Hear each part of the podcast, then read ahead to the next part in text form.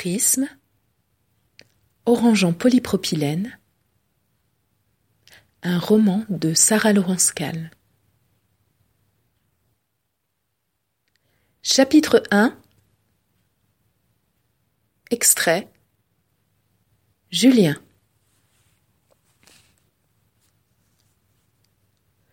Un mois que je l'observe se battre avec sa vitre. Digne. Elle ne craque pas, elle n'avoue pas, elle se cogne en silence. Égale à elle-même, le cou toujours tendu, celui des gens qui ne lâchent pas prise. Elle s'acharne. Elle continue à jouer le rôle du personnage qu'elle a créé, malgré les coups invisibles que je lui assène. Elle me hait. Elle me le dégueule dès que je la pousse un peu trop dans ses retranchements. Je sais qui elle est et ce qu'elle trimballe. J'attise sa folie discrète en lui tournant autour, en étant tout simplement là, très souvent là. Dans le scénario idéal que je m'étais construit, j'avais imaginé une fin quasi américaine avec effusion, embrassade familiale et pardon. Le résultat des heures de télé-réalité que j'ai pu manger en cachette plus jeune. Le délire a été bref, la réalité est toujours différente de l'idée qu'on s'en fait. Je n'aurais jamais cru qu'un jour je ferais partie de cette race d'innocents pervers qui prennent un plaisir démesuré à observer la mouche agoniser au fond du verre. La mouche, c'est ma mère. Éléonore Cernocondry ne peut pas avouer. Elle s'écroulerait. J'ai pris la décision de la pousser dans le précipice j'ai découvert la jubilation. Dis-moi, Julien, tu me trouves monstrueuse Julien ne répond pas. Il hausse les épaules, silencieux, le corps noyé dans un blouson trop grand pour lui. Il lui faut toujours un petit temps d'adaptation pour apprivoiser une chambre. Ses yeux scrutent les lieux, semblent tracer du regard les contours de la pièce. Moi, j'ai déjà les pieds sur l'oreiller. Allongé sur le ventre, j'observe les motifs art déco, la tête dans le vide. J'aime bien marcher pieds nus sur les moquettes des hôtels étoilés. Celle-ci est particulièrement moelleuse.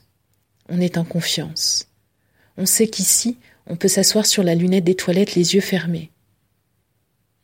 Il fait chaud dans la pièce, mais, mais pas trop. J'ai jeté la peau de léopard synthétique par terre. Le décor est chargé, saturé de coquillages, de fleurs et de figures géométriques du sol au plafond. Julien ne se déshabille pas.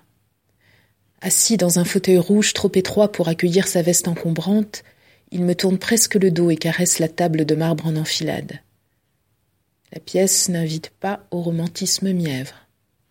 Elle incite à laisser des traces. Rouge à lèvres, mascara, sperme, larmes, lingerie déchirée et mouchoirs. Moi non plus, je n'ai pas trop la tête à ça aujourd'hui. Mon cerveau est en ébullition et me ramène sans cesse à elle, à eux. Il faut bien observer ces vieux qui errent seuls dans les rues, qui parlent aux oiseaux, qui font les marronniers des journaux télévisés, ces grabataires qui se retrouvent abandonnés à Noël, qui agonisent sans visite dans les maisons de retraite, Savons-nous seulement quels hommes, quelles femmes ils ont été? Pour ma part, je n'éprouve aucune espèce de pitié quand je visionne l'arrestation d'un petit vieux tout recroquevillé, de cette espèce fripée qui a fait les belles heures du nazisme, ou de ces grands-pères au visage angélique qui gonflaient jadis la poitrine dans les rangées proprettes des armées Khmer rouges, à moins d'être un chrétien pratiquant. Tu ne te déshabilles pas? Si, si, j'arrive. Cette propension à nuire, je ne l'avais jamais eue jusqu'à présent. C'est nouveau pour moi. J'ai lu quelque part qu'en génétique, le patrimoine biologique que nous couvons n'est pas fondamentalement amené à s'activer, à se déclencher. Ce sont les événements, l'environnement, les stimuli particuliers qui peuvent mettre en marche le processus de duplication.